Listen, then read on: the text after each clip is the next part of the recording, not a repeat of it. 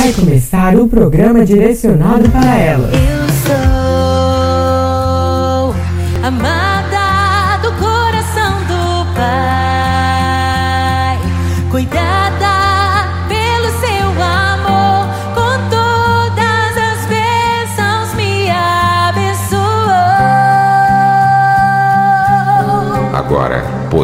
minha filha, não temas. Tudo quanto disseste te farei, pois toda a cidade do meu povo sabe que és mulher virtuosa.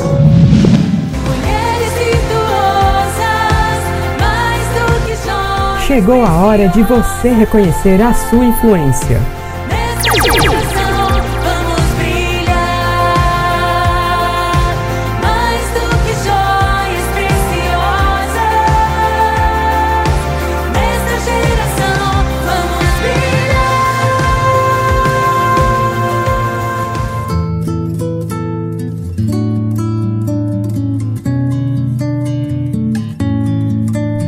Uma mensagem edificante.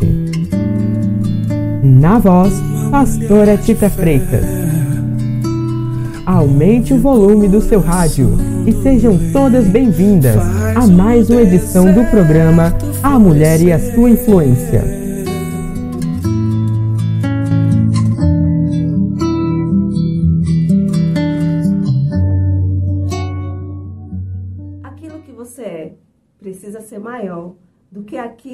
Te fizeram. A mágoa é uma prisão emocional. A Bíblia conta a história de um homem chamado José. E José, ele foi jogado no poço por seus irmãos. E este poço mudou toda a história da vida de José. Mas aquilo que José era foi maior do que aquilo que fizeram com ele.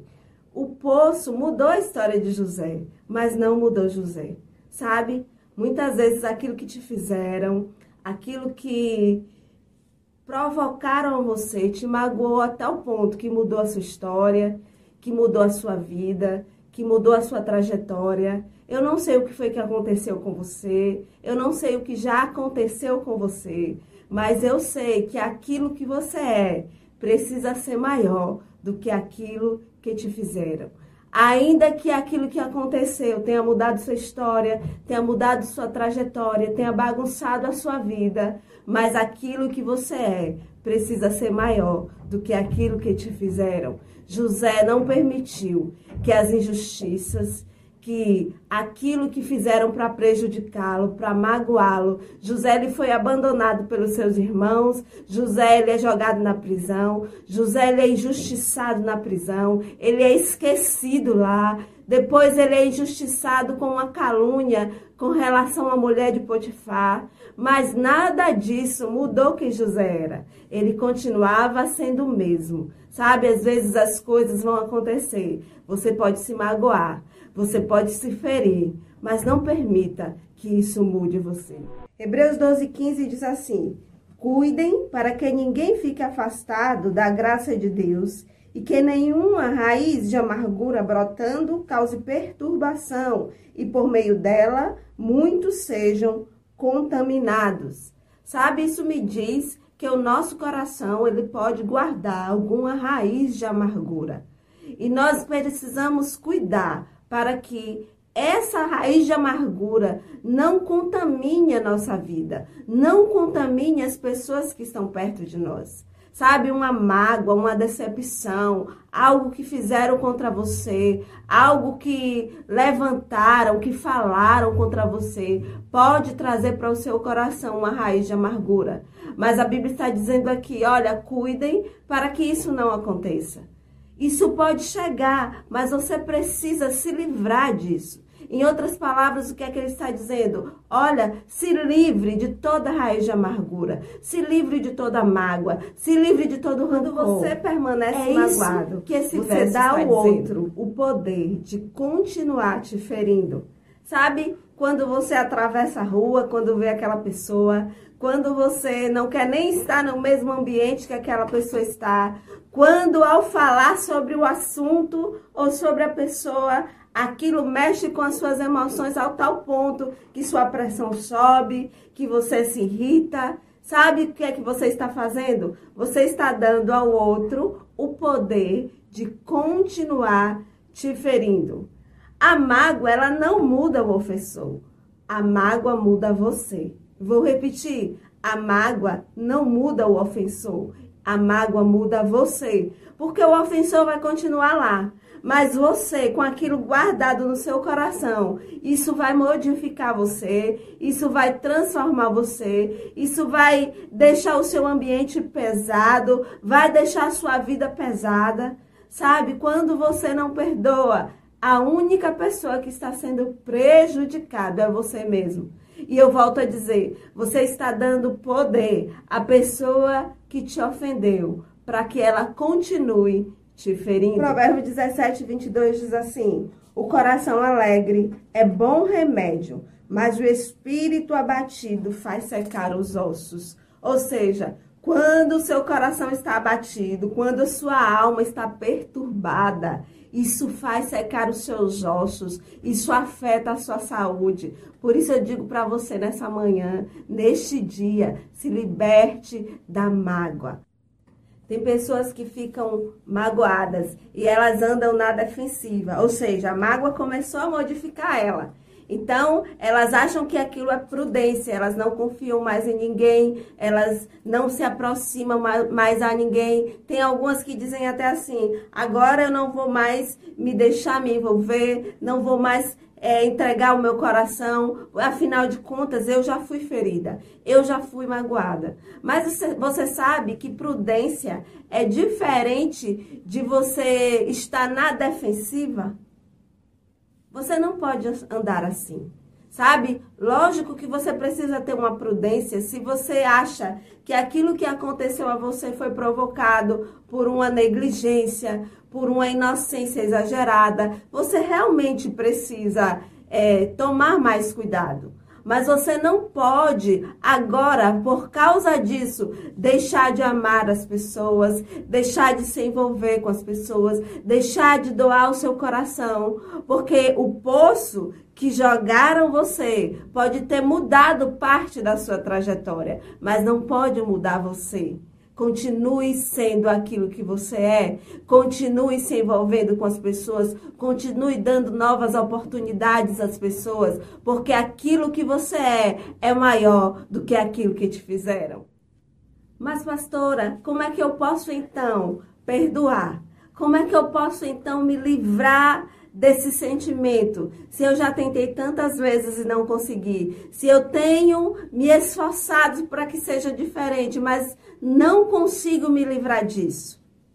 Eu vou contar uma história para você, que está escrito lá em Mateus 18, 23, que diz assim: Por isso, o reino dos céus é semelhante a um rei que resolveu ajustar conta com seus servos e, passando a fazê-lo, trouxeram-lhe um que ele devia dez mil talentos. Não tendo ele, porém, com que pagar, ordenou o Senhor que fosse vendido ele, a mulher, os seus filhos e tudo quanto possuía, e que a dívida fosse paga.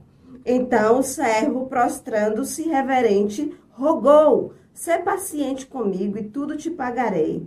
E o senhor daquele servo, compadecendo-se, mandou embora e perdoou a dívida. Saindo, porém, aquele servo encontrou um dos seus conservos, que ele devia cem denários, e agarrando-o, o sufocava, dizendo: Paga-me o que me deves. E então o seu conservo, caindo-lhe aos pés, lhe implorava: Sê paciente comigo e te pagarei. Ele, entretanto, não quis, antes, indo, se lançou na prisão até que saudasse a dívida. Se você continuar lendo essa história, você vai perceber que essa atitude desse homem que colocou o seu conservo na prisão, ela indigna as pessoas que estão observando. Por quê? Porque esse homem, ele também tinha uma dívida. Esse homem também precisava pagar algo e ele não tinha como pagar. E a Bíblia diz que o Senhor dele o perdoou mas ele não conseguiu agir da mesma forma com que o senhor dele agiu com ele. Então ele chega para o seu conservo e ele faz diferente, ele lança na prisão. Sabe, não é assim que muitas vezes nós agimos? Não é assim que muitas vezes as pessoas se comportam? Sabe, Deus, ele nos perdoou. Mesmo nós não merecendo, mesmo nós não tendo com que pagar pela dívida que tínhamos com ele, e mesmo assim Deus nos perdoou.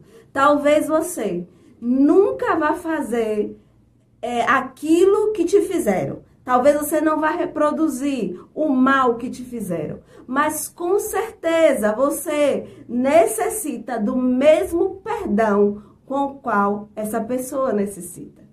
E Deus perdoou você. Deus não impôs dívida a você por causa da, do pecado que você cometeu, porque você já foi gerado no pecado, todos nós fomos gerados em pecado. E Deus ele resolveu, ele decidiu nos perdoar. Então, por que que nós, da mesma forma, não podemos nos comportar com aqueles que nos ofendem? Eu não estou dizendo aqui que isso é fácil. Eu sei que muitas pessoas são feridas profundamente. Eu sei que muitas vezes aquilo que fizeram muda totalmente a sua história de fato. Mas só que o mesmo Deus que perdoou você precisa ver em você o perdão. Você pode perdoar com Deus. A mágoa, ela bloqueia as respostas às suas orações. Lá em 1 Pedro 3,7 diz assim: Maridos, vós igualmente vivei a vida comum do lar com discernimento e tendo consideração para com a vossa mulher, como parte mais frágil, tratai-a com dignidade, porque sois juntamente herdeiro da mesma graça de vida, para que não se interrompam as vossas orações. E finalmente, sede todos de igual ânimo, compadecidos, fraternalmente amigos, misericordiosos e humildes. Ou seja, está com problema com alguém, ainda que essa pessoa seja o seu marido ou não, ainda que essa pessoa seja alguém próximo de você ou não, isso interrompe as suas orações. Isso bloqueia o acesso à resposta às suas orações. Não é que Deus não está ouvindo você, Ele está te ouvindo, mas existe um princípio que diz que o amor precisa prevalecer, que o amor precisa ser maior. Lá no livro de Mateus 5, 23 diz: Se você, pois, trazer ao altar a tua oferta e ali te lembrares de que teu irmão tem alguma coisa contra ti, deixa perante o altar a tua oferta, vai primeiro reconciliar-te com teu irmão e então, voltando, faz a tua oferta. Isso me diz que nem mesmo entregar as nossas ofertas a Deus é aceitável se existe no nosso coração uma raiz de amargura. Não deixe a mágoa ser maior que você. Você é maior do que a mágoa. Você é maior do que aquilo que te fizeram. A cicatrização da sua ferida é sua responsabilidade. Sabe? Quando nós nos ferimos, quando nós caímos, lembra quando a gente é criança que a gente pode cair e se machucar? Aquela ferida fica ali aberta, mas nós temos a responsabilidade de colocar um medicamento. Nós temos a responsabilidade de proteger para que não entre nenhuma bactéria, nenhuma sujeira. Então, nós cuidamos daquela ferida para que haja uma cicatrização rápida e eficiente. Sabe que você tem responsabilidade por curar as suas feridas, não no sentido de ela, você fazê-la cicatrizar por si só, mas no sentido de você construir coisas para que você mesmo seja curado. Tem pessoas que elas parecem que elas entraram no lugar onde elas gostam de permanecer magoadas. Tem pessoas que fazem daquilo que fizeram a ela uma desculpa para que tudo que acontece de ruim na vida dela, toda falta de avanço, tudo aquilo que não dá certo, elas arremetem aquilo que um dia foi feito. Mas não deve ser assim comigo e com você. Sabe, você tem responsabilidade de fazer essa ferida se curar. Você tem responsabilidade de resolver Eu não vou mais ficar com isso guardado no meu coração. Eu não vou mais deixar que isso atrapalhe a minha vida. Eu não vou mais deixar que isso continue me ferindo. Eu não vou mais deixar que isso tome conta dos meus sentimentos, sabe? Essa responsabilidade de cuidar para que a ferida seja cicatrizada é somente sua. Deus ele pode te ajudar a perdoar. Lá em Lucas 17, versículo 3 diz assim: Tenha cuidado. Se o seu irmão pecar, repreendam. Se ele se arrepender, perdoe-lhe. Se pecar contra você sete vezes num dia e sete vezes vier para lhe dizer: Estou arrependido, perdoe-lhe.